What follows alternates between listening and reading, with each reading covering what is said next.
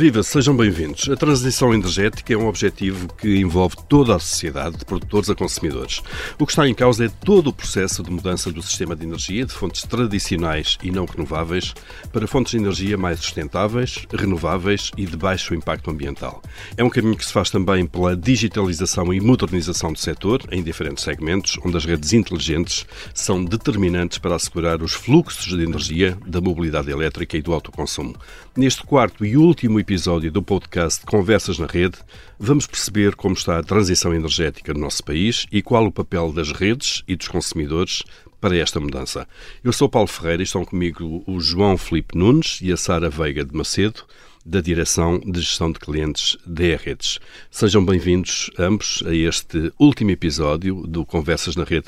Sara, deixe-me começar por si. Eh, já todos ouvimos falar, de facto, da transição energética, é um assunto que está na ordem do dia. Ehm, e, de facto, isto é o quê? O que é isto da transição energética e porquê é que é tão importante acelerá-la? Viva e muito obrigada pelo convite. As sociedades e as economias têm vindo a ser desenvolvidas baseadas na exploração de combustíveis fósseis e é esta a transição que se pretende fazer para a utilização e desenvolvimento destas sociedades baseadas na exploração de recursos renováveis com pouco impacto ambiental. ambiental. Claro. E quando falamos desta urgência que está na ordem do dia, é verdade, pensamos eh, habitualmente em três fatores. Eh, um muito ligado aos próprios impactos e às alterações climáticas. Temos sempre vindo a, a assistir a desastres uh, climáticos com impactos eh, desastrosos para todos. São mais, cada vez mais frequentes também, não é? Claro. Ex exatamente. E depois também temos uma outra, uh, outro fator que também vem muito na ordem do dia, cada vez mais, infelizmente, que tem a ver com todos os conflitos geopolíticos que temos assistido. Uh, lembramos, ainda estamos a viver a guerra na, na Ucrânia e na Rússia e todos recordamos que estamos, houve uma mobilização da União Europeia para, uh, no sentido de haver muito mais independência relativamente, por exemplo, ao gás russo. Às fontes, fontes de energia. As fontes claro. de energia são sempre pontos geopolíticos muito instáveis e, portanto, esta independência é fundamental para, para, e é um dos fatores que nos leva também a acelerar, portanto, do ponto de vista de sustentabilidade e também destas instabilidades. Da questão da soberania energética. Exatamente. Maneira, claro. E quando transportamos isto para Portugal, portanto, um país que está fortemente eh, dependente da energia exterior, quando, simultaneamente, temos eh, abundância de recursos renováveis e aliados a uma maturidade de tecnologias que vimos a assistir, Portugal deverá aproveitar estas oportunidades para se tornar quer independente, cada vez mais independente, e, por outro lado, também podermos usufruir desta redução de custos já, já falou, falou de, de, Portugal. João, pegando precisamente nisso, como é que nós, neste momento, como é que o país, Portugal, se posiciona eh, neste processo de transição que a Sara acaba de descrever? Sim, eu, eu diria que Portugal é, é, um bom exemplo e tem-se posicionado na linha da frente nesta transição para algo mais sustentável, mas também, como a Sara disse, até termos menos dependência do, do exterior. E partilho aqui dois ou três dados concretos. Portanto, nós, relativamente a 2005, reduzimos um terço das emissões de CO2 face a 2005. E quando comparamos com a União Europeia, que reduziu 24%, portanto, nós estamos aqui acima da, da União Europeia. E agora na COP28 foi, foi dada a ambição de chegarmos à naturalidade carbónica em 2045. Por outro lado, e quando falamos em eletricidade, dois terços da energia que nós consumimos já é proveniente de fontes renováveis. Não sei se nós temos, temos essa, todos temos essa noção. Provavelmente nós não temos a noção disso. Pronto. Dois terços é bastante já. E em 2030 queremos chegar aos 85%. E há também aqui um facto curioso que nós tivemos nos primeiros seis dias de novembro a consumir nas nossas casas energia 100% renovável durante seis dias. Portanto, eu acho que isto são dois ou três indicadores que mostram que Portugal tem estado na linha da frente e também com todas estas ambições que temos, acho que continuaremos a ser um país de referência nesta, nesta alteração e nesta transição. Uh, Esta transição energética em Portugal eh, já está de facto a acontecer, o João, o João acaba de dar alguns indicadores disso, mas de qualquer forma eh, há quem pense que é um objetivo distante ainda, que, enfim, que é um processo que está a ser discutido, eh, mas não, está no terreno já. É verdade, ouvindo estes, estes factos, podemos tirar aqui logo duas conclusões de ouvir. Um, que estamos a vivê-la, dois, que realmente temos, queremos acelerá-la e, e, há planos concretos uh, para, para o fazer. Nós, como é redes, portanto, nós somos o principal operador de rede de distribuição em Portugal e é exatamente nesta rede que nós operamos que se ligam todas estas, estas infraestruturas de produção de, de energia uh, renovável. Portanto, nós estamos numa posição em que conseguimos ver precisamente estes números, estes pedidos de ligação que se ligam a esta à nossa rede uh, a crescer. E quando digo a crescer, é num ritmo muito acelerado. Só dois ou três exemplos. Se nós pensarmos em centrais fotovoltaicas, nós em 2021 eram ligados eh, cerca de 13 eh, centrais fotovoltaicas foram ligadas. Quando nós passa, passados dois anos, neste momento estes múltiplos anuais são cinco vezes mais. Portanto, nós neste momento estamos a, a, a ligar quase eh, 60 eh, parques por anualmente, ano. por ano. Ou seja, há aqui um, eh, uma Portanto, diferença. São produtores, pequenos são... ou grandes produtores, que vão injetar energia na vossa rede que depois vocês levam à casa dos consumidores. Exatamente. Exa exatamente. Portanto, nós quando pensamos em transição energética, pensamos em alguns modelos destes produtores, que podem ser produtores de geração. Nós chamamos a geração distribuída que são estes, centros, estes, uh, estas centrais, e também vemos, por exemplo, para facilitar, uh, uh, os, nos cima dos telhados também vemos os painéis, sim, sim, solares. Os painéis solares. Portanto, aí falamos já de um autoconsumo, portanto, são produtores que... Que, que produzem, que uma parte da energia consomem, ou às vezes até e muitas excesso, vezes claro. até, exatamente, para partilha, e, por exemplo, também aí vemos crescimentos na ordem da duplicação de, destes, destes pedidos de ligação, em que vamos terminar já com cerca de 200 mil Hum, ligados. Portanto, aí também nós, somos nós que asseguramos a ligação desses, Dos postos de carregamento. E, portanto, exatamente, uhum. portanto, para os operadores, eh, ligam-se a esta rede para ser possível haver esses postos de, de carregamento de elétrico. Carregamento. E por isso aqui também vemos uh, os, os números a crescerem anualmente, também a duplicarem anualmente, e portanto aqui também percebemos que a aceleração já está, a transição está, estamos a vivê-la e, uh, e queremos ainda acelerá-la, claro. Claro, até chegarmos a esses, a esses objetivos que, que o João falou há pouco. Exatamente. Uh, João, um, falámos agora, acabamos de falar de mobilidade elétrica. O consumidor é fundamental também nisto, portanto, não tem, não tem que ter uma atitude passiva.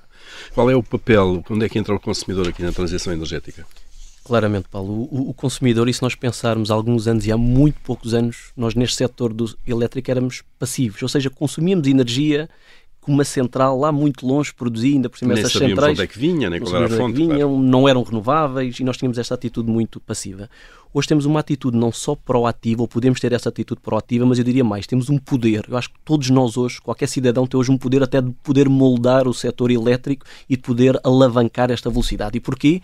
Sara deu aqui dois ou três exemplos. Hoje Qualquer um de nós pode pôr um painel no telhado, produzir energia 100% renovável para o autoconsumo, mas pode participar num autoconsumo coletivo, que dando um exemplo simples, alguém que instala uns painéis num prédio e com isso partilha a energia não só com as pessoas daquele prédio, mas pode partilhar energia verde com o vizinho da frente. E isto muda completamente que mesmo quem não tenha essa possibilidade de colocar os painéis pode fazer parte desse ecossistema. E a mobilidade elétrica, que a Sara falou, é outro driver, ou seja, já há hoje segmentos onde a mobilidade elétrica já é competitiva, há outros que ainda não e chegará a breve trecho, um em cada cinco carros vendidos em Portugal são puramente elétricos e 40% já são híbridos. Portanto, isto mostra o poder que cada um de nós hoje tem para moldar o setor e fazermos parte desta transição, porque esta transição tem que ser feita por todos. Claro. Uh, Sara, uh, aqui no meio está a E-Redes, uh, portanto falámos já da produção e da transição da produção, se quisermos, o papel dos consumidores também. ok, quem liga uma coisa e outra também é E-Redes. Qual é o papel da empresa neste, neste, nesta dinâmica? E-Redes eh, como o principal operador de rede de distribuição em Portugal, nós temos um papel decisivo nesta, nesta transição, porque somos nós que temos que facilitar toda esta interação destes novos recursos que injetam a sua energia na nossa rede e, portanto, temos um papel principal de segurança de abastecimento. Todos queremos as luzes ligadas. Ninguém gosta e, de portanto, falhas este é o nosso primeiro, não é? Muitas vezes este é o nosso eh, principal papel. E depois temos que assegurar e facilitar toda esta ligação destas novas, destes novos recursos. E por isso temos que dotar esta rede de, não das infraestruturas, apenas, de, quando digo apenas, parece simples, mas já isto é, é, é, de grande responsabilidade, portanto, dotar a rede de todas as infraestruturas tradicionais, quando nós falamos das linhas armazénias ou das subterrâneas, das subestações, de postos de transformação, portanto, todo este investimento tradicional, bem como dotar a rede de inteligência, de sensorização, de automação, para que se consiga operar esta rede com todos estes fluxos e, portanto, nós eh, posicionamos como um facilitador. Como? Eh, em, isto é muito interessante, tem sido feito com os próprios clientes, com, com estes eh, com estas entidades, estes produtores, e portanto nós estamos a fazer este percurso quase em, em co-criação com eles, do, do, ponto de vista de, da digitalização da rede, de investimentos de redes, tudo isto está a ser feito com os clientes. Claro. E, portanto, é um papel decisivo termos redes modernas para acolher toda esta transição. Eh, esse tema da, da, da modernidade e da, e da, tecnologia é fundamental, uh, João, uh, neste processo. Um, qual a importância neste momento da tecnologia aqui no desenvolvimento das redes inteligentes? Sem tecnologia, nós não conseguimos fazer as coisas tão depressa e não conseguimos fazer as coisas de outra forma. Portanto, esta tecnologia é fundamental para fazermos mais, com menos e mais rápido, porque nós sabemos, neste tema da transição, estamos todos aqui numa luta contra o tempo e temos que aplicar esta tecnologia para fazer as coisas de forma diferente. A Redes tem feito um caminho de digitalização muito daquilo que é a sua rede. Por um lado, estamos a instalar os contadores inteligentes nas casas de todos nós, já temos cerca de 5,5 milhões de contadores inteligentes e vamos ter 100% no final do próximo ano, e isso passa-nos a dar mais visão e controle da rede, que quando aplicado também noutros layers da própria rede, passa-nos a dar novas variáveis para fazermos duas coisas: controlar melhor e planear melhor. Uh, Sara, uh, neste papel de facilitação, se quisermos, consegue-nos dar exemplos daquilo que está a acontecer? Uma das do, dos pontos-chave é a simplificação. Se queremos ser facilitadores, o processo tem que ser simples. E quando eu digo simples, nós não podemos esquecer que temos que assegurar a segurança do abastecimento e, portanto, o simples aqui eh, tem, dentro de parâmetros, dentro obviamente, de, parâmetros, de segurança e de, e de, continuidade de serviço. Exatamente. Claro. E, portanto, nós queremos que o processo seja simples, queremos que seja conhecido, e por isso o que nós temos feito a aposta é na digitalização. Alguns processos têm trâmites que não se confinam a redes. Por exemplo, no caso da, da Direção-Geral de Energia, portanto, tudo, há, há, uma tramitação, por exemplo, a nível do autoconsumo, de uma entidade para outra, e tudo isto está webizado. Todos, por exemplo, todos, todos os processos de mobilidade elétrica também são feitos de forma digital. Um segundo ponto, para além da digitalização, tem sido a simetria de informação entre o que nós sabemos, nós, o estado do processo. Nós queremos que também o produtor, portanto, quem se quer ligar a esta rede, também tenha exatamente, portanto, esta simetria de informação é fundamental. E nós fazemos isto, por exemplo, um autoconsumidor assim que o processo entra na, na, na recebe de imediato um link em que consegue ver, acompanhar o, o estado processo do, é do processo. Uhum. O mesmo com a disponibilização de dashboards, portanto, para ir percebendo qual é o estado do, do, do seu processo e diria que também internamente estamos a tratar todos os processos estamos muito modernos na, na, nesta modernização, estamos com uma, um approach muito mais moderno na, na, gestão de todos os processos, portanto, através de metodologias agile e a criação de pontos de contacto únicos. Eh, e estas, estas redes modernas, João, são uh, absolutamente críticas e essenciais, de facto, para, para esse tal futuro sustentável, se quisermos, não é? Para um impacto positivo. Sim, só, só com estas redes modernas é que conseguimos gerir esta nova complexidade. Não temos dúvidas nenhumas. Falávamos ao início, nós éramos passivos, consumíamos energia que alguém produzia, a energia vinha, entre aspas, calmamente pela rede de distribuição chegar às nossas casas. Hoje consumimos e produzimos, hoje partilhamos com o vizinho da frente, hoje entramos em mecanismos de flexibilidade, Hoje até os próprios consumos, nós às vezes brincamos, consumos têm rodas, ou seja, os carros que estão a carregar aqui, amanhã estão a carregar noutro sítio, ou seja, só com esta visibilidade e controle completo da rede é que nós somos capazes de, de controlar toda, toda esta complexidade. Uma nota que acho que ainda não aqui falamos muito foi sobre o tema da eficiência energética. A eficiência energética é um driver enorme para isto da transição energética e, por exemplo, com base nas informações que nós damos, com base nos contadores inteligentes, qualquer um de nós, no balcão digital das redes, pode consultar o seu perfil de consumo e adequar o seu perfil de consumo, o que é bom para a sustentabilidade ambiental, mas também diria que é bom para a carteira e para o bolso de todos nós claro. no final do dia, que é algo também muito importante. Uh, Sara, um, já falámos aqui várias vezes dos, dos consumidores produtores também uhum. para autoconsumo. Uh, quem não tem essa possibilidade, por exemplo, de produzir a tal energia no telhado, não é? Um, fica sem poder esse consumidor de alguma maneira ou pode exercê-lo de outra maneira? Hoje existem diversas formas em que é possível, desta forma eh, ativa e coordenada, um, um cliente conseguir participar de forma ativa, mesmo que ele próprio não tenha o investimento do, do painel. Por exemplo, no caso das comunidades, pode ser membro de uma comunidade e, portanto, consegue usufruir dos excedentes se fizer parte dessa, dessa comunidade. Hoje já temos cerca de 10 coletivos na, uh, em Portugal e uh, iremos iniciar o ano 10 comunidades, cerca, 10 comunidades.